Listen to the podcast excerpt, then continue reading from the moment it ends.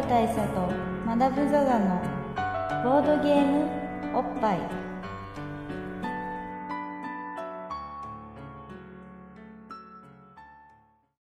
いやーマダムさんあれですね、こう年の瀬もそろそろもう本当に年が明けようとしてますね。いよいよ年がいよ。いよいよちょっとこれ皆さんも一緒にねこの年をが越す瞬間をね。そうですあのだからまさに平成最後の平成最後の年越しですから今あそうですね。うんじゃあそろそろちょっとカウントダウン始まるんでちょっと皆さんも一緒に新しいですねいいですか？カウントダウンから始めますかカウントダウンして年が明けたところでハッピーニューイヤーでポッパイのあのこうあれをね。あなるほどね。多分ですけどそろそろ、あのそろそろ5秒前ぐらいになると思うんですよ。そうだね、うん、じゃあその辺で。いきますか。いきますか。54321明けましておめでとうございます。ハッピーニューイヤーはい。じゃあ乾杯。はいあよしじゃあ年も明けたところで、えー、あのそうね。あれですね。えーバブル大佐と、マダム・ザ・ザのえーボードゲームおっぱい2019 2019が新年の会っていうことなんですね。そうですね。いやー明けましたね。明けましたね。そして我々はですね思い。のほかしこたま寄ってる感じありますね。まあなんかやっぱさ年をねまたいでる感じあるもんね。ありますね。年越し飲みを今やってる感じですよね。感じがする。まああれだな。やっぱ2018年もようやく過去のこととなりましたがそうですね。長長かったですね2018年。なんかやっぱ気持ち3ヶ月ぐらい長かった感じがするから 気持ち3ヶ月ったらまあ言ったらね1年の4分の1ですよ。っていう話を今しましたけど忘年の時にあの あのちゃんと1年。2018年始まったの4月だった。んですそうそうそう。だからということはまあじちゃきっかり12ヶそういうことだねまあ、だったということでそういうことだね。2019年スタートしました。最後の平成の年ですよ。なんか週刊連載を毎週本当に落とすギリギリで入稿していてどうせ1週間で書くんだったらちゃんと間に合うペースでやった方がよくないですかって言われてる漫画家みたいな感じで。そうですね。あのずれたところで着地するなら。まあ、ともあれですよ、はいはい。2019年スタートしたんで、ちょっとここから未来志向の話をしていこうと。そうだね。やっぱもう我々過去は振り返らないですから。と思ったんですけど、うん。僕ねあのいくつかやっぱりね言いそびれたことあるなとはいはい思ったんですよ、いいいいそびれ元年そういいそびれスポーツいい配布そびれ元年ちょっと言いそびれたことあるいいなと思っていそびを何かっていうと、我々、あのゲームマーケット2018秋の話全くしてないじゃないですか確かに。確かに。でその回も取ってないじゃないですか。うん取ってない取ってない。取ってないってこと2018は秋って行きました？いやもちでもちの論ですよ。もちろんでしょ？で僕も行ったんですよ。でもあの行ってる日が違うんですよね確か。そうだ別日に行ってしかも俺は行った日もなんかに何らかの店偽マダムと収録したりするかもとか言ってたんだけど実際は法の体の気分をねはいはい。あの販売するのに忙しくって全くそんなことできなかっ全くそのできなかったでしょ。僕は僕で普通に参加して終わったんで、ちょっと現場の話もしとかなきゃいけないかなと思ってじゃああれだ。なんでやっぱ手早く現場の話。しとこう。まあそれをやっぱさあの決着つけとかないと俺たち一歩も未来に進めないから。そうなんですで、まあ、なんでこの話持ち出したかっていうと、僕にゲームマーケット2018ですごい気になるゲームがあった、はいはい。でボッパイでは紹介しなかった、まあ、もしかしたらあの今後ね単体作品として通常回で取り上げる可能性あるんですけどでもあのとりあえずもう言っとかなきゃなっていうおすすめ作品があるんですよ。なんでその話しとかなきゃいけないな何ですかそれは。それは「ファインダート」っていう作品なんですよ。ほうほうほうえー、と綴りとしては、しえー、とまずあのインスタグラムとかのハッシュタグあるでしょ、まあ、ツイッターでもありますけどシャープね。シャープね。シャープから始まるシャープ、えー、と FINDART、ファインドアートですね、まあアートを見つけるという。そうアートを見つける。そうファインダートって作品があって、まあ、これが、えーっと売ってる人に話を聞いたら、まあ、驚くほど売れなかったと。あそうなの？あの面白そうだけどね。なんか、まあ、2 3 0個しか売れなかった。という話なんですけど、まあ、これが実際やってみると死ぬほど面白かったしそしてこれはゲームなのか、ゲームズの一作でもあるゲームだったんですよ。これめっちゃ良かったんで、じゃあそれ紹介しとくべきだ軽くはいこちらライターの名前で自分の味であのご飯にかけて食べてまあ、ビリヤニが来たところで、はいはい。まあ、その話なんですけど、まあ、この話、まあ、もしかしたら単体として出すかもしれないんで今は手早く概要だけ詳し説あんま詳しくはしないけどそうです。あのねこのゲームははい。箱を開けるとはい。紙とアクリルガッシュの絵の具が入ってるんですよ。本物のね。本物の。うん。とまあなんかちょっとした小物？うん。スポイトとか紐とか入ってるんですよ。であとなんかねいいねトークンが入ってるっていうもので何をやるかっつうとじゃあ用意ドンっつったらみんな紙を持ってそこに自由にそのアクリルガッシュで持って絵を描く。でみんな自由にやって、全部できたら一人一人それをこうプレゼンするっていうか発表する。わけですでその後でみんなそれぞれ持った「いいね」トークンを持ってどの作品が良かったですかっていうところに「えーっといいね」を渡す。終了なんですよ。すごいね。何がすごいってゲームのルールブックあるんですよ一応。終了条件なしつまり満足するまでやれと。そして誰が勝利するもなし。絵を描きますできましたいいねトークンを渡しましょう。終わりっていうゲームなんです。よだからまあなんならいいねトークンが集まった人が勝ちとも限らないっていうね。そういうことなんです。よ集まったという事実のみが。そう、集まりましたおしまいっていうゲームがあってこれは本当ね僕ねあのエポックメイキングだと思ったんですよ。ああそういうことと確かに我々はボードゲームの、まあ、アナログゲームのあの不分率として終了条件があってでどこかのタイミングでゲームが終わります？そしたら誰かが勝ちます。まあ協力ゲームだったら全員が勝ちますですけど、誰かしらが勝利あるいは敗北があってゲームが終わるって当然のことだと思うんですよ。このゲームそうじゃないんですよ勝ち負けとか終了とか必要なんすかと。そう。だしやることは要するに絵の具本物の絵の具があって本物の紙があってそこでそれを使って作品を作る。これは要するにただの絵画を作る。絵画を作ってなるほどなっつっていいじゃないそれで終わるっていうゲームなんですよ。これはね私非常に共感するものがあってあのドロッセルマイヤーさんの謎謎気分っていうゲームがあるんですけどそれも 終了条件もないし勝利条件もない。勝利条件もない。ただまあちょっと謎の気分の場合はちょっと温当なところはこういう風に決着をつけても良いですと書いてある、法定気分のチップを使って点数をカウントしたりなどしても良いでしょうと書いてある。あなるほどそこはちゃんとだからそうそう。真面目。一応ゲームになる余地も残している。でファインドアウトは本当にねでもねこれはねやると何ら不都合なさそうだね。そうそしてねみんなねこれはゲームだなって思うんですよ。それがすごい。なるほど。これはねおすすめなんですけど問題はですよ。えー、とおそらく今販路がない、こうその作った人たちの公式通販とかすら確かない。えでも次のゲーム場にまた出るとか出るかもしれない。在庫があるならそうだよね。在庫はたっぷりあるらしいです、まあ、なんであの今後ねあのもし出ることがあるならばあの今の話をちらっと聞いておなんぞそれやばいなと。思ったならばこれはもうねマストバイ。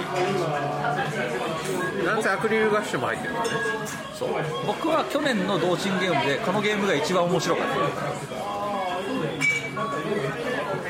まあ、っていうやっぱ話をしそびれたのが心残りだったんで。まあ実際に遊んで面白いっていうのがもう正義ですからね。そう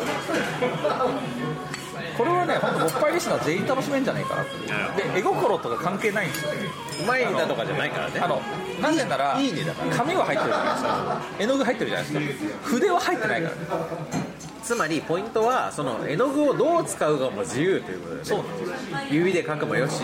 で一応ね作例が載ってるんですよ。うんうん。でどれ一つ筆とか使ってないんです。うんだからさっきのあれでしょ？その小物が入ってるのもその糸とかスポイトとかを好きに使えということそうそうだからなんかた例としては紙になんか絵の具を出します。これをこう畳んでビャッて挟んで開くと変なロールシャッハみたいになりますよとかなんかそういう抽象的な技が載っている。いやーいいじゃないですか。これはねものすごくいい。良作の匂いがする。名作です。名作。まあ、なんでこの話をしたところであのこれで僕は年を越しました。じゃあちょっと俺もさその去年の積み残してること言っていい？はい。あのですねまあちょっとまだまだ知ってるかわかんないんだけどボードゲームおっぱいって毎年ね往年の回でおっぱいゲーム大賞っていうのを決めてるんですよ。ええ。じゃあ決めましたよ。でも同時にさ部門賞みたいなのがありましたね。映画とか。漫画とかデジタルゲーム大賞とか実はね勃発大賞結構いろいろあるんですよ。いろんな賞ありましたね。グラミーで並みにいろいろありましたね。それを全部忘れてたねさっ忘れましたね。俺も今の今まで忘れてた。き そういうのを決めてもいいかもねそうっすね。そうだ映画の話はねしようと思ってたんですよ。まあなんせさそのボッパイのねそのまあちょっとし特に新規の方に対して説明したこと忘年っていう回はその年を振り返る回なんですよ。で新年はもともと何で始まったかっていうと我々がすごい頻繁に収録をしていた頃あの忘年を取ってから新年までの間我々はそれぞれ実家に帰ったりとかいろいろしてあそうだ。何がその頃何があったその間のことをお互いに知らないから、まあ、報告でもするかみたいな感じで新年っていうのをやってたんだけどまあ今やね。まあぶっちゃけ今やしてしまうとね。今やそんなこと関係なくすげえ間が空くからあのそんなこと気にする意味すらないじゃないんだけどでも新年はやり新年でやっぱおとそ気分っていうのもさ必要じゃないですか。だからまあやっぱそのちょっと多少去年のことを振り返って勃発ゲーム以外大賞をボードゲーム以外大賞を決めてもいいんじゃないかなと。そうですね。うん。軽くやりましょう。ね軽くね。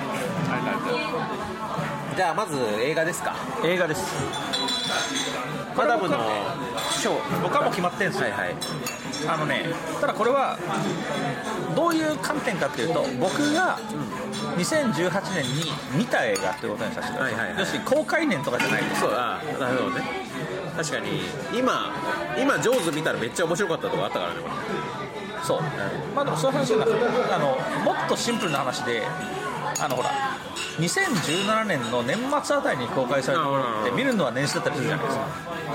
っていう話だったりするんですよ、まあ、要するに何が言いたいかっていうとバーフバリ王の凱旋 なわけですれ凱旋ね。つまり要するに2作目。後後後編ね。後編。バーフバリ後編なわけです。これは多分2017年の11月とか12月からに公開されてるわけです。でも見たのは本当にあの三が日終わったぐらい。年明けに見たんだ。超年明けに見たんです。よ去年のね。でこれはもう完全に僕はやられちゃって、うん。ちなみに2018年は僕にとってはもう超豊作だったんですよバフバリ以外にはどんなのが？例えば、えーと「ランページ。うんきょあれだ居住大乱」闘。そうそうそう。あれよかったね。あれ良かったでしょ？もあったし。ドゥイン・ジョンソンも居住のうちに入ってるっていうねそうそう。あの映画ね。あとメグ・ザ・モンスターとかもあるでしょ。居住居住？充実したね。居住がとにかく充実してた。あのリア充みたいな居住居住したね。そうそう。居住住したね。であとほらジュマンジもあったでしょ？あああれもドゥエイン・ジョンソンが。ドゥエイン・ジョンソン。ドウェイン・ジョンソンがロック様と居住に関してはすごく充実したと思う。なんだけどその居住もロック様も超良かったんだけどそれが全部吹っ飛ばしてガーンときたのはやっぱりオラバーフバリだったんですすごいじゃないですかそうでそれはねあれなんですよ。要するにバフバリーがあのバズってたわけ。です一部でバズってたんですよ。でこれはどうも見なきゃいけないぞと思ったんですけどどうやら後編だっていうらしいだから全編見なきゃいけないと思ってあの Amazon プライムビデオかなんかで見たわけですよ。あの本当に年明け早々に。で見た瞬間にああこれはねやばいな。と まあやばいって言葉すごく似合う映画だよね見た瞬間にこれはあのもう俺は映画館行かなきゃダメだと、凱旋を見なきゃダメだでちなみにどういう映画かっていうとえっ、とまあ王王の末裔が王位を取り返す話。もともとマキシマティっていう、まあ、架空なのかなの王国があって。まあ一応なんかインドの伝説を元にした架空の。そうインド映画ですインド映画だけどあんまり踊らないインド映画なんですけど。でそう架空の王国にえーっとまあ一人の子が生まれるわけです。よでこれはアマレンドラ・バーフバリという。でこの男は要するにもう生まれ入れてから大人になるまでずっとあのなんていうんですかね。徳が高すぎる。まあ王の中の王だよ王の中の王なんです。よ完全ほぼ完全無欠の王なんです。よっていう王がいたんだけどもそれがまあ要するにそんなに完全無欠じゃない兄弟のいろんな策略とかにあって、まあ、最新の裏切りにあったりとかね最終的には悲劇的なことになるんですけど、でもその王の中の王アマレンドラ・バーフバリにはあの息子がいた一人息子がいたわけですよ。でこれは、まあ、あのその王宮のごたごたによって、えーあのドラクエイレブン的な感じでこう王王宮を追われてなんか辺境ドラクエイレブンの話に似てるね。そうなんですよで、まあ、辺境の村にあのその身分を隠した状態っていうか身分を知らされない状態で預けられる。ですくすく育つみたいな。感じですこれがマヘンドラ・バーフバリ。でこの王このマヘンドラ・バーフバリが王宮に舞い戻って王位を手にするまでのシンデレラストーリー。っていうのがバーフバリ、えー、と2部作品なわけですよ。な王の凱旋っていうのはそのそうそれその2個目。王の子が戻ってくるってことね。バーフバリ伝説誕生っていうのが前編。で後編が王の凱旋なんですけどこの映画はなんか構成がすごく変なんですよ。前編はまずそのえーっと落ち延びた、えー王のお年だね。子供子供子供はねこの世代。そう。子供があのなんかこうなんか村の近くにものすごいでかい滝があるんです。よでその滝の上には別の世界が広がってるらしい。でもその滝を登れたやつはいないみたいなところでその滝に取りつかれていつかは登ってやるぞってやってる血気盛んな少年みたいな感じなんですよ。言い入ってるけどね。まあそうそうそう。まあでも一応10代後半から20代前半ぐらいで頑張って登ります。そしたらなんかいろいろあって実はあなたは王の息子ですみたいな感じになるわけですよ。っていうところまでのストーリーがまずあのまず面白い。まあそれ前半ね。でそれが終わった後であのバーフバリ伝説誕生の映画の中でですよ。この前編の中の前半は息子の話。前編の中の後編はではあなたの父親アマレンドラ・バーフバリはどんな人だったのかっていう父親の幼少期からのストーリーが始まるんですよ。でそれが後半1時間っていうね。後半1時間だからね俺ね実はねこの伝説誕生つい最近うちのね家族に見せたんですよ。子供たちに、嫁家族に見せた。で見てる最中にまあ後編こう前編の後半の部分を見てる最中でやっぱ娘とかが「えこれ回想シーン長くない?」っつって。まあそうなってて「えこれ話終わんなくない?」って。そう。思うでしょ？俺も俺も思った。やっぱね2部作だということを分からないで見てると本当ね1時間50分ぐらい経ってもまだ回想シーンだから。そうなんですよ。あのね前編本当回想シーン半分後半半分全部回想シーンなんです。で回想シーンのその父親の方が王になるやならざるやみたいなところでなんと前編終わる。んですで残りは後編ってなるんですけどもう前編見終わった頃にはその父親のなんせ王の中の王なんですけどこの王の器に見てる側はもう完全にやられてしまって僕はこれを国民になったと呼んでるんですよ。ああなるほどね。伝説産業見終わった段階で僕は完全にマヒシュマティ国民になっていて、もうアマレンドラバークバリーを王として崇めてる状態で前編終わるんですよ。でももうあらすじとして知ってるわけです。その王は死んでしまうんですよ。非業の死を遂げる、まあ、そうなったらねやっぱり時代の時代の応援せざるを得ないでしかもその父親のアマレンドラ・バーフバリーに親代わりとしてついてる、まあ、側近みたいなのがいるんですよ。カッタッパっていう側近がいるんですけど王を殺したのは私ですみたいなのがあって王を刃で突き刺す衝撃的なシーンがシルエットでバンって出てきてでもそのカッタッパと父のバーフバリのその超仲いいの知ってるからなんでやってなるわけですよ。なんでや全編終了バーンってなるからよし映画館に行きますってなると今度は後編でもうのっけから王のカリスマが爆発するわけ。ですでもこっちはもう待ってましたから開始5秒で完全にもうもうバーフバリバーフバリ。そうそうこっちはもうあれね何ですかね。多分だけど僕は映画館で実際こう両手をこう顔に当てておおおかっこいいバー様バー様がバー様かっこいいってなる状態からスタートしたんですよでまあ実際その実際どんなことがあってじゃあ実際息子がどうやってあのその王の無念を晴らしたりとかしながら王と王妃の無念を晴らして実際王に返り咲くかってところが完結までいくっていう。いやーなんかあれ見るとさ、まあ、指導者さえ良ければ王政もいいもんですなって思ったよ、あれだけのカリスマ性がねそう。あれだけの火の打ちどころのない王が治めるんであれば全然あの先制君主制ありだなって思うぐらい。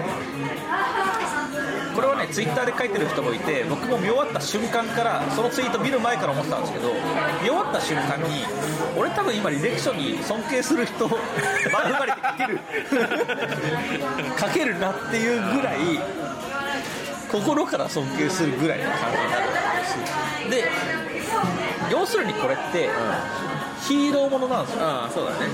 スーパーヒーローものなんですでかつ神話なんですよ。ある意味でも例えば今のマーベルとか DC とか見るとヒーローって全部等身大の人間なんですよ。そうだね。ある程度相対化相対化されてるしね。そう。ですごく我々にも共感できる悩みを抱えたり負を抱えてたりするわけですけどバーフに関してはもっと違うんですよ。あのアメコミヒーローでいうところの昔のスーパーマンに近い。完全無欠のヒーロー。っていうものを真正面からバーンってやられた時に僕は完全にやられてしまって。いやもうほんとさあれはね気は優しくて力持ちってやつ。そう、まさにそう、それがヒーローなんだなって思ったねそしてすごく一途な愛を持っていて。でもあのあのやっぱり女性を口説く時に最初に毒蛇を放ってその女性が毒蛇にその集中している間にこっそり自分とオソロのタトゥーを彫るっていうのはちょっとどうかとどうかとってか書くんですけどペイントタトゥーなんですうちの娘も ちょっとそれはどうかって。いややっぱあれはさすが王の息子。あの口説き方が半端ねえなっていう。あんな口説き方見たことないよねそう。まず気になった女があの川沿いで寝てんですよ。川沿いで疲れて寝てんですよ。で片手がこう川の中に落ちてる。んですよそこにこう水中からファーって近づいてってその水の中にある手にタトゥーを描くんですよ。で なんだこれは。って女の子がなるでなんか俺に私にあの牢籍を働いたやつがいるっつって、うんそれをこう警戒して、まあその女性も女戦士だからね。女選手が気は強いから。そう。でそれを警戒してるところでこう弓をね引いてこう待ってるみたいなところに後ろからてってって近づいてってその弓を引いてる時に毒弓を放つんですよ。そうそうシャララララってなってそう。あやばい動いたらやられるって女の子はなるわけですよね。だからこうビタッつってその毒弓に超集中してるとこからこの弓を引いてる手にタトゥーを描くわけいやもう俺本当ロマンチックとしか言いようがないよね。ねすごくロマンティックなね。ロマンティックあげるようだよね。やっぱあれが王の口説き方なんですよそうだよな。やっぱ俺たちは王じゃないからそんなことできないけどやっぱ王だったらこう勝手にタトゥー彫るぐらいのことはね。そうなんですしちゃうでまたその親父の親父も親父で。親父も親父でやっぱ口説き方が王なんですけどなんか何かやった時にそのおなんだっけな。そこにそこに王が気になってる女の子に縁談の話が来てそれにすごい動揺してるみたいな話で。でそのさっきのね王のお月の片っ端っていうやつがあの悪いニュースがあるっつってあの女に面縁談が来ちゃったの。そう。君の好きな女取られちゃうかもよみたいな話をした時に王はやっぱりすごい王の器だからなるほどなっつって。そう。その子は動揺してた。ちょっと動揺してました。みたいな話をした時にそれは私を愛し始めている証拠だっつって。余裕が余裕がすごいっつって。やっぱ嫉妬とかしないからね。すごいんです俺を愛し始めてるなぁとまあもっぱい。あいつ絶対童貞なのになんであれだけの確かにね。余裕を持てるのかって。まあそれは王だから。ね、まあ、っていうラブコメ要素もあり。そしてあの戦闘力がうん尋常じゃないぐらい高い、まあ無双系だからね。なんせ矢を3本同時に打って全部別の標的に当てるぐらいの力がある、まあ、その辺も含めてもう見る価値しかない映画なんですよ、まあ、前編後編見ると合わせて5時間ぐらいあるんだけど。まあ勃発リスナーはやっぱね全員見た方がいいと思いますこれ。まあそうで一す周項目です。ねボッパイリスナーはね8割ぐらいの人が多分ね国民になってしまう。そうだね。やっぱねかっこいいとはこういうことさってことだよねあれね。そういうことなんですよまあ逆にじゃあ俺の2018年のおすすめ映画としては、まあ、逆にかっこよくない感じの男性の話なんですけど「アンダー・ザ・シルバー・レイク」っていうのがあってさ、ああはいはいはいはい。まあ、これはねアンドリュー・ガーフィールド君というまあ、アメイジング・スパイダーマンでもあった彼があの一昨年さ2017年のアンドリュー・ガーフィールド君はなんかあれ。えなんすか？ー沈黙。沈黙というねあの隠れキリシタン弾圧を描いた映画がありましてマーティン・スコセッシありまして。でそれで、まあ、その隠れキリシタンにキリスト教を布教しに来た宣教師としてめちゃめちゃ拷問を受けるわけよ。なるほど。そして「白装リッチ」という映画で、えー、とキリストもうキリスト神を信じすぎている結果第二次世界大戦中のにあのアメリカなんだけど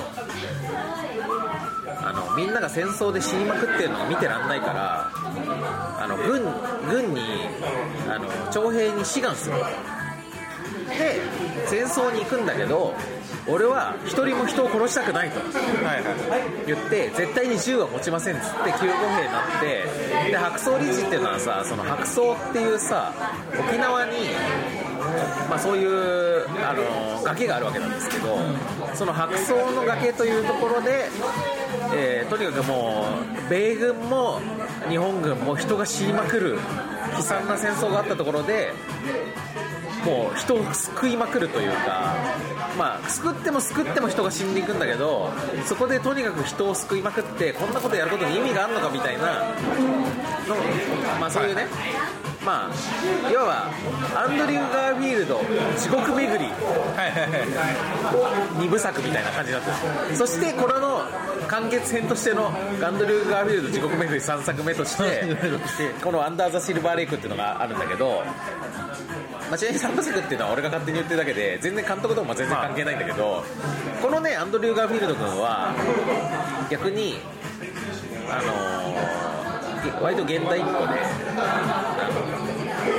まあそのシルバーレイクというさそのまあ避暑地で、まあリゾート都市都市みたいなところでまず隣にのコテージみたいなところに泊まっている人妻のケツを双眼鏡で見てるみたいな状態から始まるんですよ。はいはいはい。つまりまあボンクラ。ボンクラボンクラ。ボンクラ。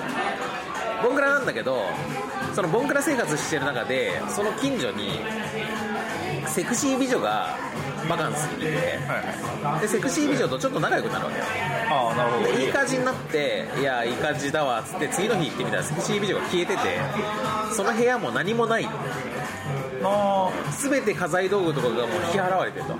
でえなんか昨日ここで女の子と会ったんだけどさいやそこはずっと無人だよみたいな感じになあって。夢？そう。ええ何だったのみたいな感じになってそこからまあこの街に潜む巨大な陰謀を隠された陰謀に迫っていくんですけど、まあ、これがねあやっぱガンアンドリュー・ガーフィールド君の地獄巡りとして非常によくってやっぱりこれはこれで我々のようなボンクラボンクラ男子がねやっぱボンクラオタクが見るとすげえね共感するんですよ。ああなるほどね。やっぱなんか一回その女子といい思いをした時にやっぱその原因を追ってしまう感じとかこれでなんかこういろんなことをさ追っていくとそのこの街に潜むあのなんていうか陰謀っていうのが思いのほか結構でかい方向に行って、まあ、ちょっと触りだけ言うとまず世界のポップカルチャーシーンを影で操っていた黒幕。え？俺たちの知っているヒット曲は全部この人が政治的な操作をして生んだものであるということが分かる黒幕が出てきたりとかしてえこの話えラスボスこんななの？って思ったらそれはラスボスでもなく。もっとでかい。そう。もっと裏の裏の方もがめっちゃいろいろあってとにかくね陰謀論映画なんだよ。陰謀に次ぐ陰謀裏に次ぐ裏であこの世の中実は裏こんな風になってるんだっていうのの楽しさ。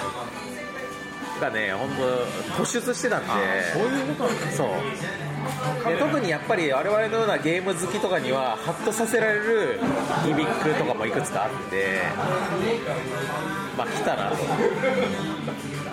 なんかあるじゃないですかなんかこう映画とか見ててこれは俺のための映画だって思う時あるじゃん。ありますね。そういう感じがしあったんですよありますうん。我々のようなね、まあ、ファミコン世代のボンクラボンクラポップカルチャー野郎たちに見てほしいというものだった俺のための映画っていうところで言うと僕の生涯ベストワン映画としては「海の上のピアニスト」っていう映画があったわけです。でもこれあれじゃん。なんかアカデミー賞とか取ってない下手するそうそうだよねまあ、この映画本当めちゃくちゃ良くて、まあ、その船の上で生まれた少年が、まあ、要するに一生船から降りないっていう話なんで。1900年に生まれ船の上で生まれた少年ナインティーハンドレットって名前をまさに付けられる少年がいるんですけど。で、まあ、この男がその船の中で要するにあの戦場音楽隊みたいなものをやってる上で超凄腕ピアニストになってでもまあこのピアニストがいかにすごいかって話かというとそうでもなくてそのなんか乗客の女の子に恋したりとかなんかはい。そのなんか凄腕ジャズピアニストみたいなのが乗ってきたら、なんか「はあ?」っつってピアノバトルやったりとか。ああ端っこだね。そうそうそうそうそう。俺の方がもっとうまいカツ丼作れないっつって。するって映画なんですけど僕はそれ見たのは思春期ですごく屈した時期だったんですけどその1900があの船降りてもいいよって言われたりするんですよ。要するにもう十分働いてくれたし君も外の世界を知るべきだでこう巨大な客船からタラップがバーッと降りてそこを降り切ったら陸の世界に上がれるなるんですけど、まあ、この辺から結構ネタバレになるんですけど、まあまあまあ、まあ、ネタバレ上等で言いますと、昔の映画だからね。そう。そのタラップを半分ぐらいまで行って結構長いことそこで立ち止まった上で戻ってくるんですよ。で親友だから「お前なんで降りなかったんだよ」せっかくお前が外の世界を知れるチャンスだまあでもそこは多くを語らず。でも最終的にはその船を取り壊すでもその船取り壊すってことは降りなきゃいけないじゃないですかでも主人公は降りないんですよ。でも最終的には爆発するって話なんで降りないと死ぬんですよね。でその親友が言ってお前降りなきゃ死ぬんだと。なんで降りないんだと。そしてというかというかあの時なんで降りなかったんだみたいな話をした時に、まあ、言ってしまったから俺は降りられなかったって話をしてその自分の外に出ることができなかったんだ。話をして結果自分の外に出れない自分を受け入れて終わるっていう話なんですけどそれがねこれは俺かって当時2つでござい。ますなるほどはい確かになんかそういうなんかその外に開かれていくことよりも自分の内的な世界を守っていきたいというのはマダムっぽさあるでし。ょでしかもね重要なのは本人出たいっていう気持ちもある。大いにあったから出るって選択を一回してるんだけども。でも出たいのに出れなかった。だから降りなかったんじゃなく降り降り降りれなかったんだ。たっていう話になるわけです。っていうのがすごく響いてたなるほどね。えそれを高校何高校の時とかに？あれ高校っすね多分。なるほどじゃあみんな映画見ながら号泣した初めての作品。俺それで言うともうめっちゃ降りちゃうタイプだからな降りすぎるところ降り降りすぎるところがある。ちょっとなんかむしろさ未知のジャングルとかに船が着いた時にさちょっとここ危ないから降りないでくださいねって言っていやちょちょっとだけちょっとだけ見てくるだけだからっつって降りて獣に食われるタイプだまあそう。でまたそれもさあの臆病風で降りないとかでもちょっとないんですよね、なんか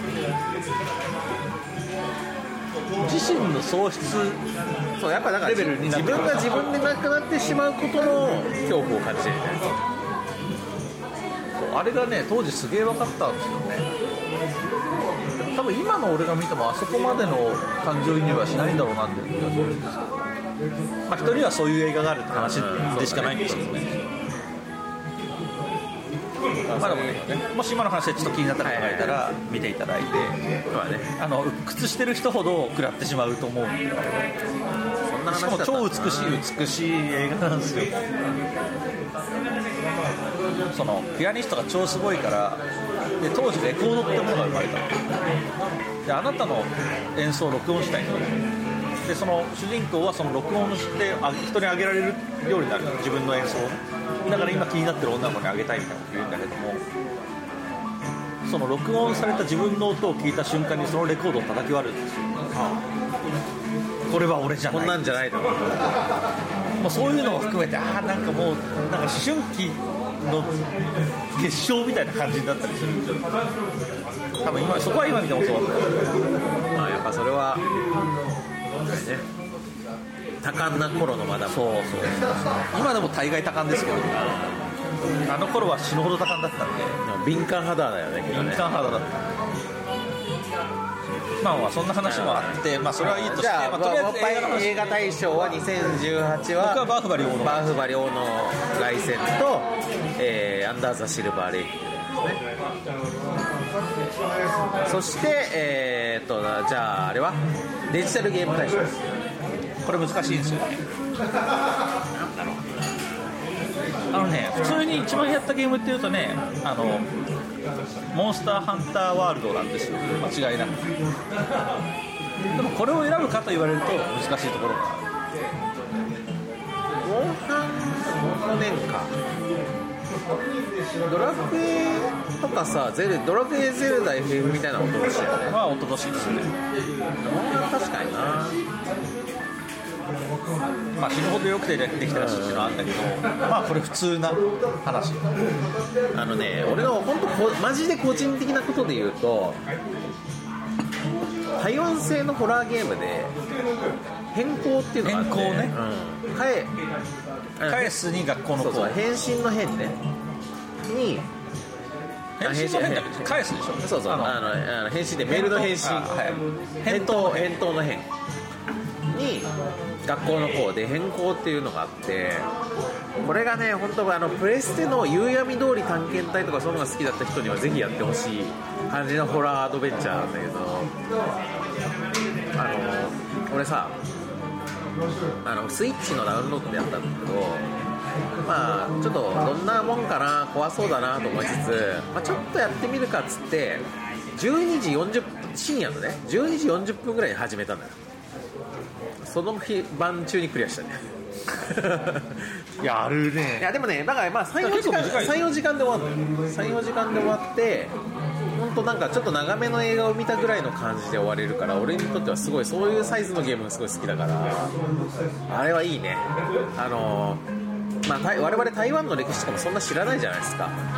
で、まあ、台湾の中ですごく軍事政権が強かった時代のあのーまあ、学校を舞台にしたホラーアドベンチャーなんだけどなんか女の子がねあるしある日はっと気づいたらあの学校あ男の子が男の子がある日はっと気づいたら学校の放課後であれいつの間に寝ちゃってたんだろうってみんなあみんな帰っちゃったのかな。っつって帰ろうとすると学校から出れないよ。はいはい。あの学校の外に血の川が流れていて帰れなくなっちゃっててどういうことだろうみたいなとこが始まるんだけどいやーこれこれはいいですわいどういう意味でいいんですか？まずね怖い。怖い。そしてまあなんだ怖さのタイプがやっぱその別にそのスプラッタ表現とかは全然出ないんだけどとにかく不穏。ずーっと不穏なんだよね。でやっぱりその頃のまあその台湾のことを俺たちそんなに知ってるわけじゃないけどやっぱりアジア特有のなんかこの湿っぽいまあ本当に昭和の日本を見るような感じのじめっとした感じのああだからある意味あれですかその日本映画っぽいしそうそうそうそう。だからノスタルジーがあるのよすごく。でもさ台湾だから我々の知っている昭和の日本ともちょっと違うわけ。違うわけです。よねうん。まあちょっとっていうか社会としては全然違うんだけ。どっていうね。だこれこれがおすすめですね。俺今ねそうこの話聞きながら自分の方を考えてたんだけどももしかしたら去年そんなにゲームやってないのかな？デスティニーとかやってたい？やあれは全然あデスティニー2は去年だったからデスティニー2は大したことない作品でしただからワ one のダウンロードコンテンツみたいな作品でした期待してた。 one が好きすぎたんで。 one 好きすぎましたね one はちょっとねその普通ゲーム好きな人ってこのゲームが面白いから好きって話なんですけどデスティニーは僕は世界観がめちゃくちゃ好きって話は多分ドッパーで前してるんですけどこんなにあの作品の世界観に注力してる人いないんじゃないかっていうぐらいにはそこが好きだったんですけどそこに関して進展がなかったんですよデスティニー2に関して今まで出てきたやつらの話ですねまあまああれだなそのちょっと縮小再生産的な継続編になっちゃったそうだね全くもってそうだと思いますモンハンはどんぐらいやったの？150から300時間ぐらいすげえやってるよねモンハンはね毎回でもそんぐらいなんですよいや俺ほんとさモンハンまあ俺もモンハンワールドちょっとやりましたけどモンハンをちゃんとやり込もうと思ったらさ普通の RPG5 本ぐらいクリアできるからね。そうなんですよ。だからコスパがすごいいいんですけど。まあ。いやあれはだからそのまあ本当にあれはだから再生産なんですよ。敵を倒してそれを元に何か作って敵を倒してそれを元に何か作ってっていうのでどんどん強い敵に挑戦していってプレイヤースキルを上げていくでモンハンワールドってのは今までのモンハンと比べても極端にあのその世界にいる感じが強い。まさにワールドっていう名前いや遊びやすかったよ。俺モンハンで苦手意識あったけど。あそう面倒くさい部分がすごいちゃんと遊びやすくなってる。ワールドは全然ありだなと思った。っていうのもあるしあのそのモンスターの生態とかそういうものも前よりも前とか、まあ、僕は携帯機になってからしかやってないんであれなんですけどその時よりもすごくリアルに描かれているっていうのもあってまあそうね。モンハンってやっぱさそのみんなでもカード持ち寄って協力プレイするってことのために携帯機でヒットしたけどあの巨大な敵と大迫力で戦うっていう意味では本来はテレビ画面でやるのが向いてるわけじゃないですか。そうなんですだからそれをやっぱりその PS4 でオンラインでテレビ画面でやるっていうことで初めて理想のモンハンになったって感じだそうですでかつだから例えばあるモンスターはあの他の他のモンスターを食ったりするみたいなのがあるわけじゃないですか。だからあるモンスターを買ってる途中でそうしたらその椅子に横から もっと巨大なモンスターが出てきてバクンって壊れちゃったりとかするんだよね。そうそう。であと普通に喧嘩したりとか、ああいうところでやっぱりその世界のリアルっていうものを、まあ、もちろんすごく簡略化されてますけど感じることができるわけでそこに僕はすごくグッときたんですな。まあモンハンワールドはさやっぱそのて定番というかメジャーすぎておすすめもしづらいけど実際いいゲームだったよでも結果ねその去年やったゲームっていうのをバーってやってっても、まあ、モンハンワールドが圧倒的すぎてあれとしか言いようがない。ですまあやってる時間が全然違うから。まあ時間のみなら。俺の変更なんて 4, 年4時間だから。まあそうですねいや短くてもこれ超良かったわってのあるじゃないですかゲーム。いや思い出には特にインディーズゲームはめちゃくちゃあるじゃないですか。まあでもそれをもってしても僕はモンハンワールドってことで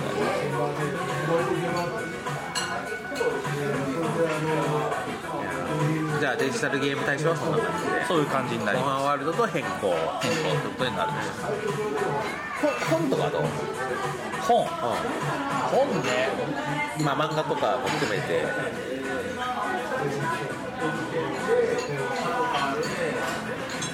結構いろいろ読んだ気がするんだが。なんせほらドントルックバックな人間だからあんまり覚えてない。んで俺ねなんか別にそんなすごいおすすめとかっていうのとはちょっと違うんだけどちょっと俺の中でムーブメントとしてあったのがちょっとね俺振り返り振り返り週間に入ってたんですよ。はいはい。でちょっと俺の中で似てる2冊というのがなんか平成ライダーのライダーの響きファイズと響きとブレイドかな。この3作を改めて振り返ろうみたいな対談本があってあ語ろうファイズ響きブレイドみたいななんかそういうのがあるの。よそそれを読んだんですわ。でそれでまあ俺にとっての平成ライダーとは何だったのかみたいなことを、まあ、一番俺がハマってたのファイズの頃だから思ったのとでその後でさらに、えーガンダム0080-0083-08正体はいはいとは何だったのかみたいな本もあってでそれをなんかその2冊をね俺連続で読んだんだよ。だからその頃俺は多分そのかつて自分がハマっていて今はそれほどでもないものに対してあの何だったのか再検証するというフェーズに入っていてそれは結構面白かった。僕はあれです。ライダーつながりライダーつながりです。七班ライダーです。七班ライダーっていうのはすごく古いそうだね。70年代から80年代ぐらいの漫画がある。あれってジャンプだっけ？いやチャンピオンとかチャンピオンかな。あその辺だと思うんですけど。あの、まあ、全50巻ぐらい。長いよね長いんですよなんですけど、まあ、その引っ越し僕はだからあの新居を建立したって話を忘年の時したんですけど、それは僕のばあさん家がうん空き家になるっていうんでそれを壊してそこに新しい家を建てるって話だったんですよ。で壊すにあたってだから土地はあったわけよねまあそこ。で建物もあってそこは要するにばあさんが住んでてうちの父も子供の頃から住んでた家なんですよ。そこにいろんなものがあってそこに僕が子供の頃から読んでた七班ライダーがあったわけですよでこれを全部サルベージして持って帰ってきた。んですよで読んだんですけど、まあ、これが本当によくて。七班ライダーっていうものを知らない人がほとんどだと思って説明すると、えー早川光っていう七班 750cc のバイクに乗るアウトロー少年。不良じゃないけどアウトローだっていう少年がいる。少年なんだ。少年とか高校生が学校生活を送りながらいろんな青春を送るっていう話なんですけど最初の方はもう完全アウトローなんですよ。命のやり取りするぐらいだし結構登場人物なんかそういうイメージあるよ。それ序盤だけなんですあそうなの？序盤だけです、あので50巻中の20巻あたり以降は危険なレースとかする漫画じゃないの？最初だけ。最初はチキンレースとかやる中盤以降はラブコメ完全ラブコメ。でスーパーポエミーなラブコメなんですよ。そうなんだでそのもうポエムがやばいぐらいのガチポエムっていうか、そう。流れる雲が好きみたいな感じのポエムが始まる。そうなの？感じの。へのキュンキュンポエムみたいな感じになりながらそのアウトロー少年早川光と,、えーっとそのクラスの委員長の女の子の純愛模様が展開されつつ馴染みの喫茶店ピットインっていうところでのあのえじゃあなんか足立みつるみたいな世界観になってるになります。そうなんだ。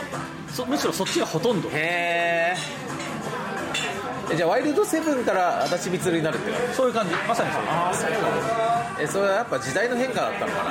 じ時代の変化だったんでしょうね。なんか劇画の時代からラブコメの時代にでそっちにシフトした瞬間に、あの作者の才能が爆発した。あむしろ。ポエムむしろそっちの方が。そっちの方がめっちゃ得意。でも絵が死ぬほどうまい。だからバイクとかの絵はめちゃくちゃうまいんだけどやってることは超ポエムえ全何巻だっけ？50, 50その50巻中ハードボイルドな何巻ぐらい15から15ぐらいじゃないですか。20いった頃にはもうポエムじゃあ半分いかないんだ。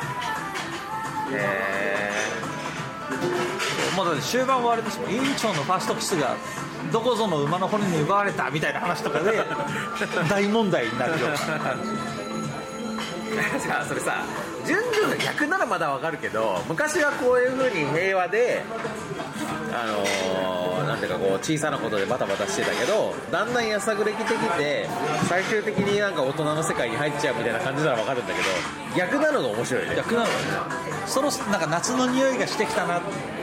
委員長乗ってけよ。海に連れてくぜ。みたいな感じなんですよでもう付き合うのか付き合わないのかその常に両思いなのにずっと付き合わないこいつらみたいな話がずっと展開される。だからあれだよねその足立みつる部分も十分若気の至りなんだけどその前のハードボイルド部分の方がより若気の至りであるというメタ若気の至りになってるんだよね。あれってあの作品はあのね今後あれを書こうと思っても絶対書けないってあの時代じゃなきゃ書けない歯の浮くようなそのまあ今書くとやっぱパロディになっちゃうんだよね。でもやっぱりその時代錯誤な部分を完全に受け入れると要するにその世界には尊さしかない、うん。で僕はそれを小学生ぐらいの頃に読んでたんで僕は思春期高校生大学生とかになるとああいう青春を送るんだなっていう幻想を抱いていたっていう漫画だったんですねそれを改めて読んでやっぱり尊いなと。ただ他の人に見せると当然爆吹きするわけです。そうだよね。超ポエミーだし。そのポエムは俺が今読んでも爆吹きするんですけど。恋愛のアーキタイプとしてね。そうそういうことです。俺のアーキタイプメゾン一国だからねあとまあでもそういう話ですそういう話ですよ、俺はちょっとそれが歪んでてならないなり。になっただけでまあ、どっちが歪んでるかっつうと難しいよね。七班ライダーは普通にだってさ高校生のさ委員長とかまあそうですね。同級メゾン一国はまた国はさ未亡人だからさ。未亡人の親ですね。未亡人で大家さんだからなかなかやっぱあれは小学生がこれが大人の恋愛かっつって思うにはちょっとだいぶひねってるまあひねってる感じありますまあだからね僕はとにかく去年の本大賞っていうともう七花の枝以外ないですやっぱ2018はね。2018は七班ライダー。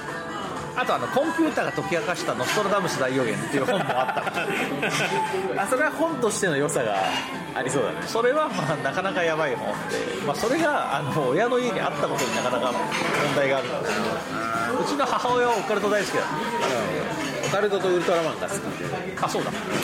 新年だからこれは言える。大佐見ました？緊急検証ザ・ムービー。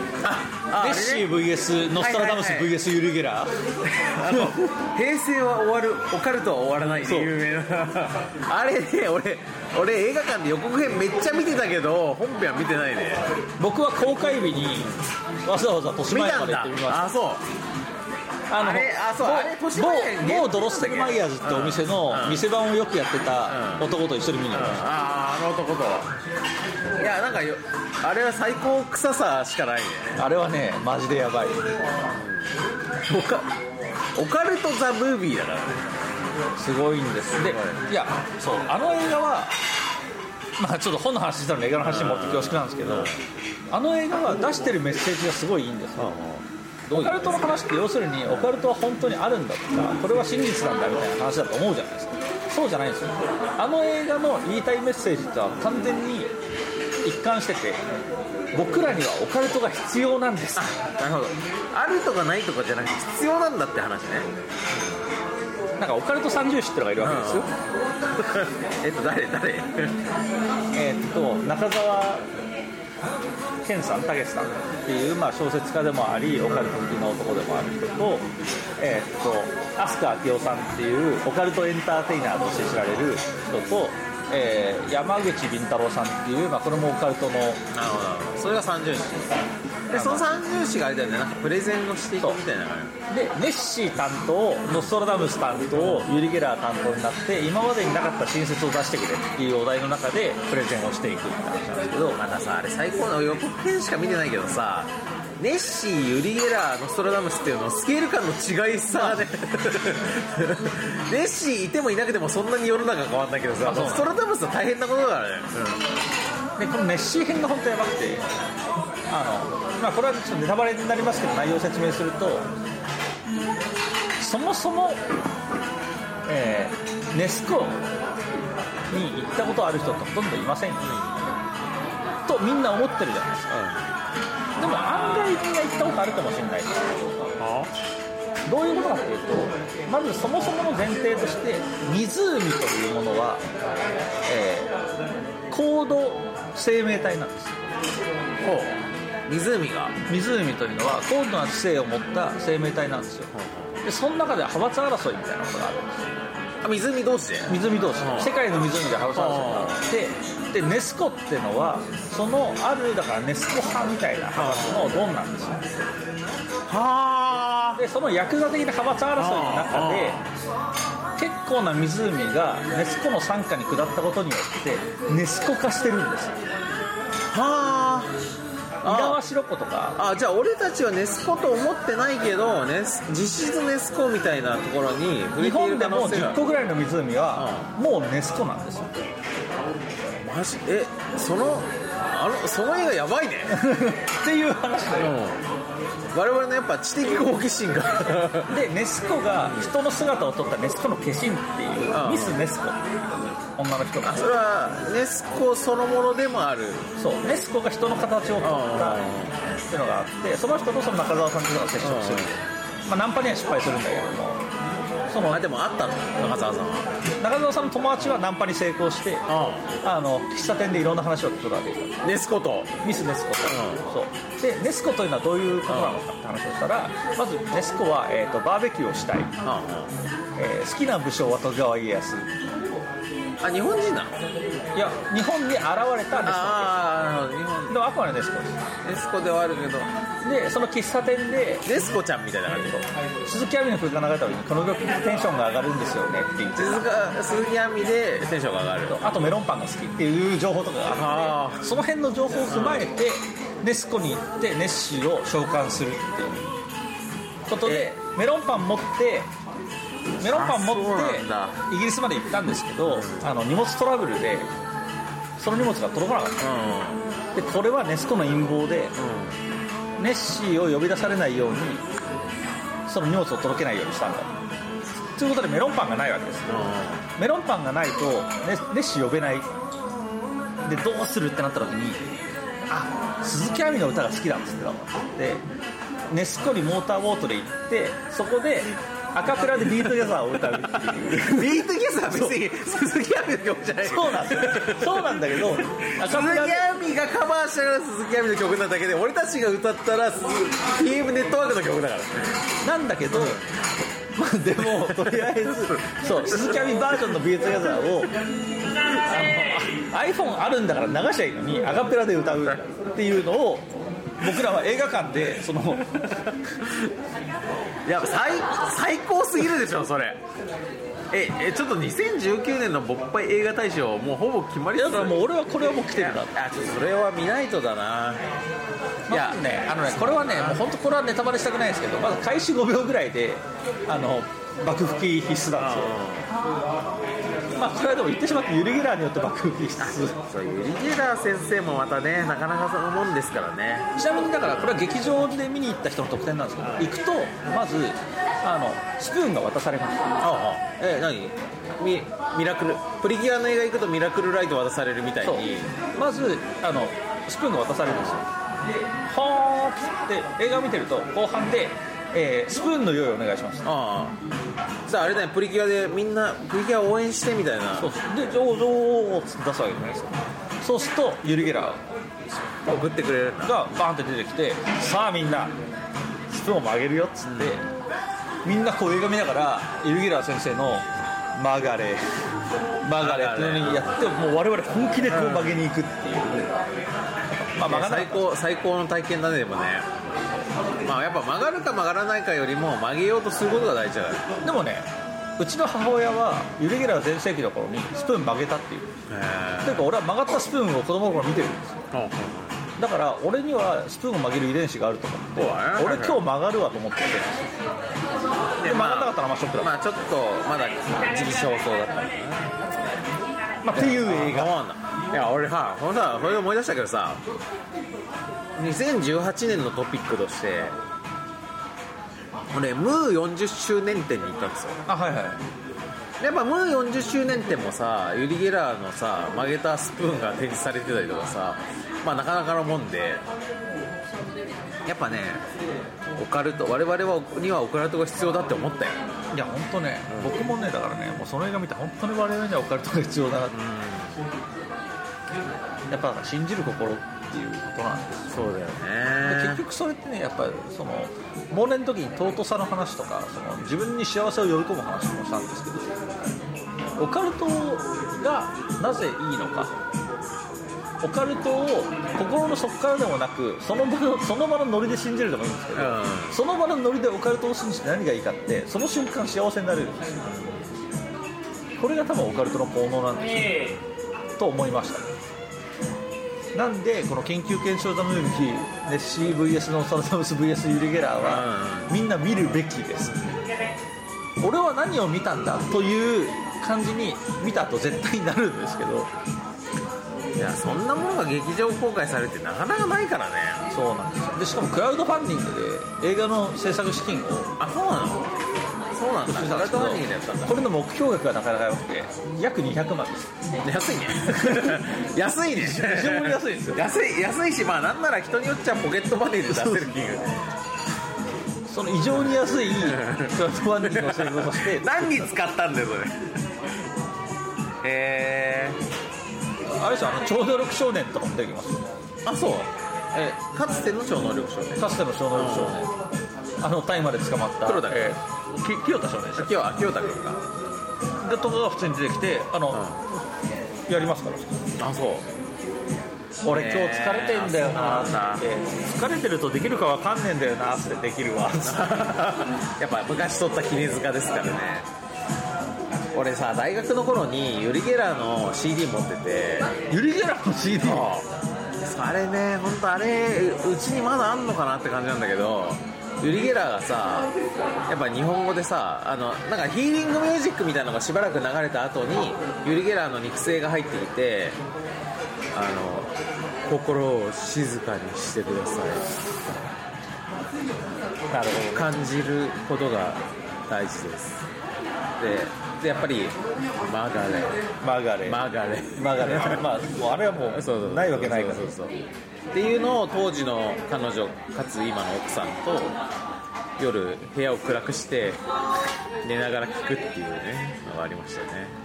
あもうねもうそれ聞くとねもうネタバレに配慮してる場合じゃないんで言いますけどあのさっきの映画開始瞬間からユリ・ゲラー出てくる。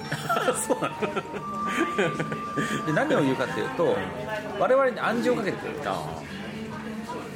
あなたは携帯スマホ 電源切るあ公共性に配慮した。公共性に配慮した暗示を。やっぱな。まずそこで映画始まる前からの爆撃が入って待って。え最高じゃん。最高。じゃん。もうその時点で1800円ぐらいの価値ある。価値ありますね。ある。これ本当見るべきあです。そうなんだいやーやっぱ平成は終わるけどオカルトは終わんないからなオカルトは終わんないっすよマジっていう話をしたところでこれ収録中なのに申し訳ないですけどあ僕ね膀胱が限界なんで尿を出してくるんで。あはいはい。じゃあ行ってらっしゃいあのねそう1分ぐらいん大佐の小池ラトークで一人バフも出してもらっていいですか？そうだねまあそういうわけでマダムがねあのお小水を出しに来ましたけどまあ、ここで何を話するかっていうとやっぱまあ2018年の振り返り振り返りきれてなかったことでいうとさっきのムーテンの話なんですけど、まあ、ムーテンはですね池袋のパルコミュージアムっていうまあ割かし割かしファッショナブルな人のが来がちなビルの中で全然ファッショナブルじゃない人たちが、あのムーの偉業をたたえに集まるっていう感じのイベントだったんですけど、まあ、それに僕ね奥さんと一緒に行ったんですよ。でまあうちの嫁もねそういう、あのオカルティックなものが、まあ、そんな詳しいわけではないけど非常に興味があるということで行ってやっぱねムーってねまずね表紙がやばいんですよ。あの全ての表紙がやっぱりあの美女のイラストで、まあ、飾られていましてある時期まで。ねそのそのムーのその表紙がブワーって並んでるだけで、まあ、まずテンションが上がるしそのユリ・ゲラーの曲げたスプーンも展示されているしあと何だったかななんかねなんかねムー的なビジュアルと一緒に記念写真が撮れるみたいなやつ。あとビッグフットの足跡と自分の足を比べてみようみたいなこととか、まあ、やっぱりいろいろとこうやっぱり興味のそのインスタ映え SNS 映えを考慮したオカルティックな展示っていうのが数々ねされてて。あとねやっぱ俺すごい欲しかったんだけどちょっと自分のサイズに合うのがなかったから買えなかったんですけどあのムーのスタッフジャンパーが売っててさ。まあ戻ってきました。ムーのスタッフじゃないそう。ムー店でね。ムー店の物販の話。そうそう。ムー店の物販ではムーのスタッフジャンパーが売ってて。あれあれ欲しかったな。あれ着てるとさあムーの人なのかなっていうさ。スタッフジャンパーは欲しいっすね。欲しいよね。うん。まあムー店はだから結構良かったですね。僕もねやっぱりあのオカルトには離れて久しかったんですけど、ちょっと今回の件でもって、2019年はオカルト再燃があるなと思ったんですよ、いや本当ね自分でも全く忘れてたけど俺小学校の時なんか超常現象クラブみたいなのを作ってたもん。そんな何？鈴宮春日みたいなことをやってしてたしてた。だからまあいわば俺はやっぱ春日的存在だ春日的存在だったんです。うん、普通の人には興味ありません興味ありませんっつって。いやでも本当になんかね俺小多分小4か小5ぐらいの頃に学校のなんか廃品回収の集めたものを置いてる場所みたいなのがあっはいはい。でそれってなんかこうそのもう捨てる予定の机とかさ科学実験器具とかがいっぱい山積みになっててなんかちょっとした秘密基地みたいな雰囲気があってそこにその同級生数人と集まって秘密結社的なものを作ってさでそれそこに集まるのに加わりたいっていう同級生が現れたらじゃあちょっと君に質問するけど君はあの霊的なものとか地球外生命体とかそういうのの存在を信じるかと。はいはい問うてたね。怖怖い 問うてたわ問うてた。うん。ガチガチのエリートじゃないですか。その時はねやっぱその頃ってやっぱそういうさその秘密本みたいなのがいっぱいあってなんかこうやっぱだってこんだけ証拠があるんだからなんで信じないのみたいな。はい。だって写真があるんだからさ。まあ確かにそうまあだから折しもね人面犬とかがね。そうなんですよ。そういうブームの頃でもあったんですよ超能力少年とかの頃でもあったし。それとあれですよねエージェント X なんかも、あのやっぱりあの爬虫類型。え？エージェント X は今もなお今もなお陰謀論大好きだから。大好き。レプティリアンにめちゃくちゃ詳しい。そうだよないや本当ね陰謀論。陰謀論。陰謀論。はいたまんないものがあるよね。まあちょっとねその話をあんま長くしてもしょうがないんであれですけど。まあ、2019年にやっぱり未来志向で言うと、まあ、そういうのあるよあります。まあこれからどうなっていくかまだ分かんないですからね人類がまあそうどうします2018年振り返りの中で2019年の話だいぶしちゃったけども。しちゃったけどまあだからまあとりあえずその本大賞は、うまあ、その辺だっんた。その映画だね。で映画大賞にもうっかりそれも入っちゃうから。まあそうですね。映画の方もオカルトにそうそうそうそう。足突っ込んだ陰謀論の話でしたね。だからやっぱさ、まあ、平成が終わるじゃないですか。はい。平成が終わるっていうことはやっぱり我々にとって例えば1999年7月の恐怖の大王が来るみたいなのとかって、まあ、やっぱりその20世紀の終わりが恐怖の大王が来なかったことによってちょっと延長してる感じがやっぱあると思うんだよね。だからつまり終わらなかった20世紀がいよいよ終わるのが平成の終わり。逆にそのノストラダムスが恐怖の大王が来なかったことによってそのオカルトが失われた期間だったとも言える。うん。そうだね。あれでオカルトの株が下がったよね。でも滅びねえじゃねえかと。これから新たな時代の始まりなわけでそうだね。こっからやっぱりオカルトっていうものも新たな地平に行くのでやっぱせんみんないろんな時代の期待感とともに未知なるものへの期待感っていうのがオカルトにつながっていくと思うんですよ。確かに1999年からこの2019年っていうのは20周年なわけじゃないですか。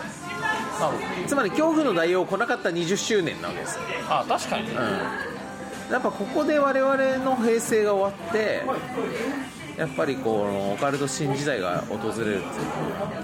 あでもね、まあ、その話するとまた面倒くさい話なんですけど、うノストラダムスの施設があるって あそうか。なんだっけな3800何年かなんかに、うんまあ、人類は滅亡する、まあ、つまりまだその時じゃなかったと、そうなんですよ、まあ、地球には実は裏地球的なアルザルっていうのがあってみたいな話とかが、まあ、映画の中ではいろいろされるんですけど、まあ、それはちょっと詳しくは見てください。ちょっとねやっぱちょっと勉強が足りないから本当に全ての言葉が新しいね。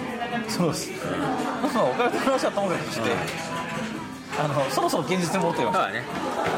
まあだから今年はさ平成も終わるし新元号にもなるし。うそうですね、だから今年っといろいろね、思うところあるんで今年の抱負とかも言っていかなきゃいけないそうだね。とは思うんですよ。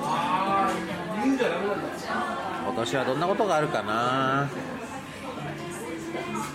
オリンピックまでまあもう1年だからやっぱ俺たちやっぱオリンピックイヤーに向けてなんかしなきゃいけないとこあるのかな。オリンピックイヤーね、ああ。まあああじゃないな別に大した話じゃないですけどあの東京オリンピックは、えー、とスポーツクライミングが新種目として追加されるじゃあマダムたちのそう僕ねここ2年ぐらいボルダリングをやってるわけです。よボルダリンガーとしては。そう。これはねすごく僕にとっては追い風が来ている時代がね風が吹いてるでボルダリングっていう話をねついでだからちょっと軽くしとこうと思うんですけどこれはねあのボードゲーマーに超おすすめなんですよ。ボルダリンガボルダリングが。ーボードゲーム的であるという。ボードゲーム的である。なんでかっていうとボルダリングってねてかまあクライいいいいミングって、BGM が来たね。いいの来ましたね。ボルダリング感ある。あのあれってパズルなんですよ。あパズルであり、まあ、要するに謎解きなんですよどうやってこのスタートからゴールに行くのか。でそれは自分の肉体を使ったパズルをやるんですよ。あでそのさ手とか足をかける場所の選択ががそうだし例えばこの手を取ってからあっちの手を取るって普通の体勢じゃできないよねことが起こった時に自分がどの体勢を取ったらあの次の手が取れる形になるのか。まあ、つまりちょっと詰将棋的なところがあるってことだまあ本当にだからパパズルですね。あの右足をここ左足をここにかけて体の重心をこっちにクッてやったらあの体に負担があんまかかんなくなるからこの手を取れますみたいなものを繰り返していってゴールまで行く。それの難しさっていうのがその初めての人でもできるものからトッププロでしかできないものまでバーッと網羅されてそれを自分に合ったレベルでやっていくっていうあのだからドロッセルマイヤーズでしたら片身乗ってあるじゃないですか、あのテトリスのはいはい。あれみたいなやつを敷き詰めて、まあこのソリティアのパズルだよね、こああいう。の枠の中に入れるみたいな。あれに近いようなまあ、うまあ勃発的に言うとウボンゴですよね。あそうです。ああいうプレー感があってでルートを分かってても自分の技術力が追いつかないとかあと自分のフィジカルが追いつかないとかあるんです。でこれは単純に鍛えろ。なるほど。そうだね。だから肉体を使うアナログゲームなんですよ実はボルダリングっていうのは。まあ肉体ってアナログなもんだからね。そうなんですなるほど。じゃあ意外とボードゲーマーにはおすすめだと。だから今はだからゲボードゲーム友達と一緒に2年間ぐらい売ってるんですけどやっぱりみんなそれがショーに合ってるみたいでああれだね勃発リスナーがさおっぱい要素を入れたいと思ったらまず最初はツイスターゲームから始める。ツイスターゲームがツイスターゲームをエクストリームにしていくとだんだんボルダリングになってくる。それはね実際そう。ですあのねツイスターゲームを本気でやると筋肉痛になるんですよ。あの筋肉痛はクライミングやってる時の筋肉痛にだいぶ近い。うんそれがじゃあ今今年オリンピックイヤーに向けてオリンピックイヤーに向けて取り組んでいくことが取り組んでいくこと。まあ取り組み続けること。ですねそういえばさ俺は最近オリンピックと一個絡みがあってさなんか今作っているゲームの中でなんかオリンピックのゲームにしようかなって思ったのがあったんですよ。今今ねなあの俺今マジで5本ぐらい並行してゲーム作ってて。でそのうちの1本をオリンピックのゲームにしようかなって思ったんですよ。はいはいはででもオリンピックってちょっと商標とか厳しそうだなと思ってちょっとその辺を調べてみたらガチキビってことが分かって。いまあそうですよね。いやオリンピックはねすごいですわあのなんかねオリンピックっていう言葉を使っちゃいけないみたいなこととか結構ありますでオリンピック使っちゃいけないとこじゃなくってやっぱりあの、まあ、ちょっとニュースになったんで記憶に新しい人もいると思うんですけどなんかつい最近日本のどっかのスーパーがセールで「頑張れ日本」って書いただけで IOC に訴えられたからです 応援しちゃダメなの？みたいな感じになったっていうのがまあ記憶に新しいんですけど、まあ、あれだから頑張れ日本っていうのはさオリンピックの公式スポンサーの企業が使いがちなワードだからそのスポンサーともしてないのにそのワード使われるとなんかフリーライドしてる感じになってスポンサーに申し訳が立たないみたいな話だと思うんだけど。でも明らかにその首相勝てますよ。いやーなんかねだからねあれらしいよ。頑張れ日本。は厳しい。そしてえっ、とおめでとう東京。も厳しいらしいのねところが逆にオリンピックって言葉自体を使うのは数学オリンピックとかいろいろあるから。なんかある程度公共性の高いものだったら見過ごされてるっぽいんだけど商品名に使うのは微妙なんですあなるほどね。危ないと。でそこからまあでもさらにありっぽいのは豚リンピックとか鳥リンピックみたいな、はいはいはい。まあ、鳥リンピックの焼き鳥のイベントとしてあるんだけど実際に。で豚リンピックっていうのは豚を題材にしたまあなんかこうパーティーおもちゃとしてあったりするんだけどそういうこうはいはいひねり系？文字り系？文字り系はギリありというのをちょっと。タモリンピックも。そうは多分ね。うんズラリンピックとかね、はい。うん、あるんですよズラリンピックのカツラを飛ばすっていうおもちゃなんだけど。だからそっちそっち行くかどうかみたいな話をしてて。ね。でまあそのデザイナーの宇佐美さん。宇佐美英あ子さん。宇佐美子さん、うん。ボパイにもたびたびちょう食べたいです宇佐美さんにまあそういう感じっぽいんですよね。って言ってて。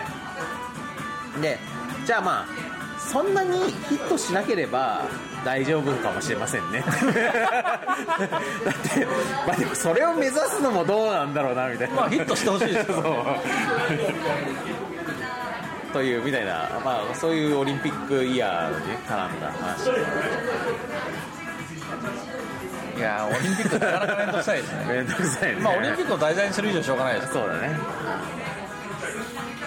まあ公式スポンサーになるならね。スポンサーになればいいんですよ。そういうことだよね。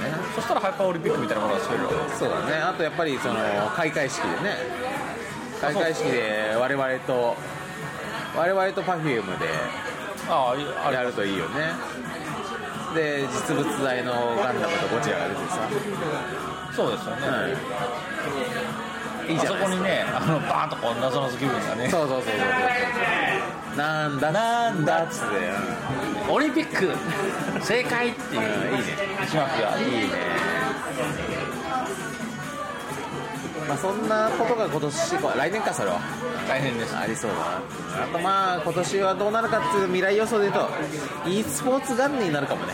e スポーツ関連には多分なると思う。なるかもしれない、あとねもしかしたら VR 元年に。もなるかもしれない、うん、あと新元号元年になる。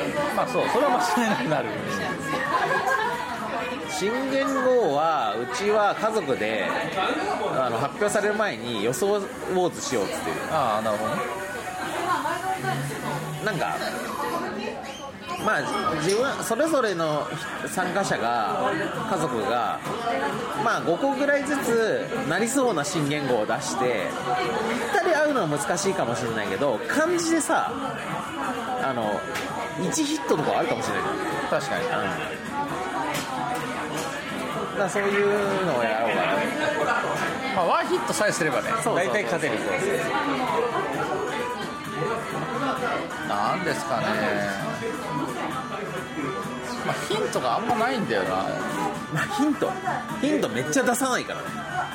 なんかあの新元号さこの間ニュースで見たんだけどさ事前にリークしちゃったら言語を変えるらしいじゃん。ってあマジですか？言ってたよ。公式見解として。えそんな雑な付き方でいいんですかね？いやだから逆に言うとそのそのぐらい厳密にリークは許さんともし漏れたら言語を変えますって。いや漏らしてもらっていいんですよ。なんでそこにそんなこだわんのっていうその謎さがね。むしろ早く出せ出せってむしろね。みんなが言ってるみんな言ってるんだけどやっぱりこう政府としてはそうみたいですよ。国としては。やっぱそこパーティー感を。やっぱサプライズだろうね。そういうことです、うん。ネタバレ禁止感がでかいと思うんですよね。やっぱ亀止めと同じでねああなるほどね。亀止めはねネタバレいやでもあの言語がバーンって出てカメ止めぐらいのこうエンターテインメント性があるのかって言われると。そうだ。な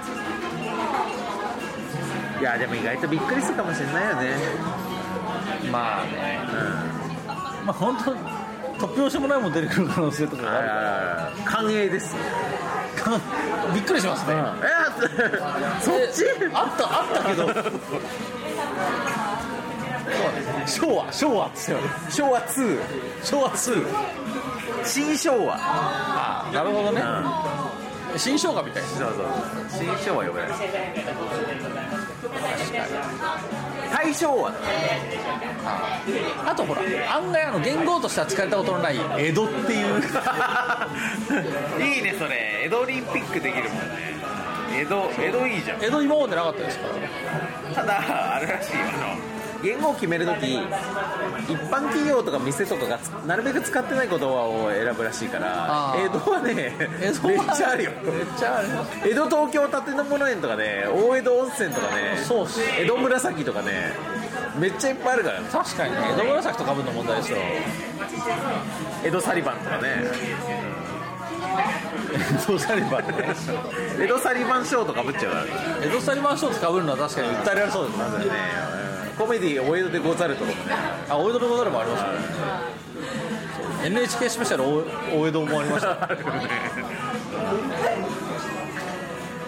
まあだからな。ちょっと江戸はないかもね。江戸はないっすね。まあここで別に予想しないですけど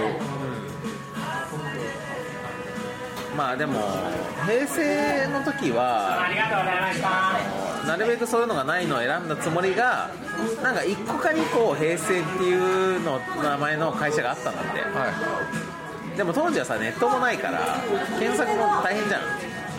まあでも今はさ新言語を考えた人がさそれでググれまあばさ、グーった瞬間に出ますからそうそう相当困ってると思いますようんこれもあん。のかよそうそうそう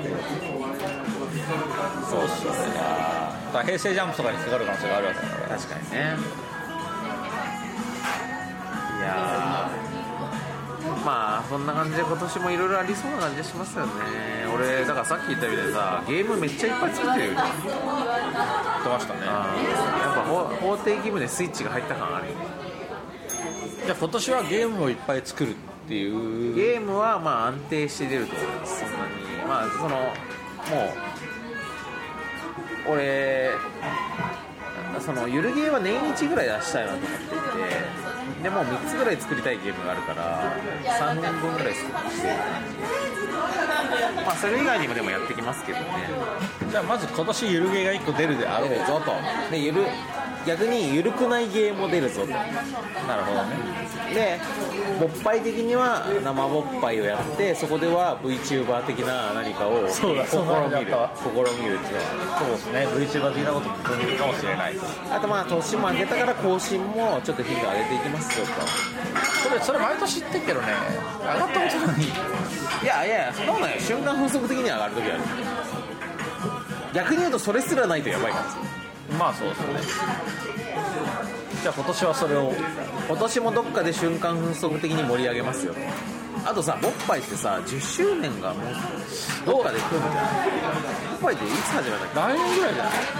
今年オリンピックイヤーぐらいじゃない？多分。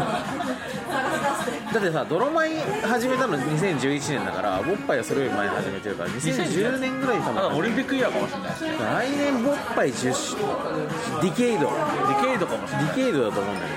だから10周年はやっぱさすがになんかね何かをするべきかも。なんか大々的なあのやるべきかもしれないね10周年に引っ掛けて例えばさ10週連続更新とかさ。聞いたことあるな。やったことあるなそれな。まあなんかそういうのが必要だと思うんですよね。10日連続ね。いいね。10, 日耐久生ぼっぱいです辛いなそれ。社会生活にやっぱり問題が相当支障が出るよあーまあそういう10周年企画とかね。10ヶ月連続生おっぱいね。これですら辛い。でしょあ確かに辛い。そそんなんですら辛い。そういうのをまあなんかじゃあ10周年企画みたいなのもね今年はねみんなで考えてくる来年来年ね。来だから来年に向けて来年に向けて募集募集していくみたいなのがあそうですね。こんなのやってくださいっていうのがあってもいいかもしれないな感じかな2019年は。まあ2019年大体そんな感じですかね、まあちょっとね来年のことを言うと鬼が笑うとかも言いますしまあ今年なんですけど全然全然もう4分の1ぐらい終わってるんですけど。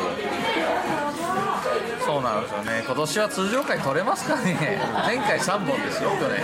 それで言うとまあ今から撮るからまず、なるほど、今から撮るから撮れる。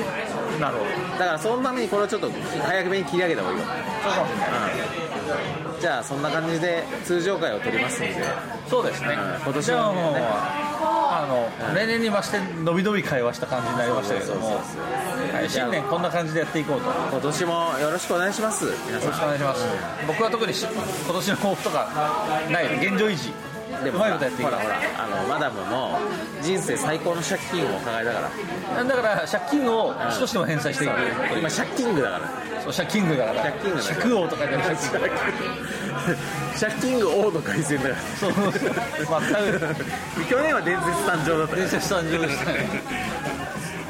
でまあそんな感じで頑張っていこうと思います、はい。我々というわけで。今年も、えー今年も。今年もこんな感じなんで。明けましておめでとうございます。そうです。ねまず明けましておめでとうございますそして今年も今年もよろしくお願いしますとしか言いようがないですね。じゃあちょっと今からね皆さんへのお年玉代わりの通常会を取りますんで。なるほど。はい。よろしくお願いします。なのでね。じゃあさようなら。さようなら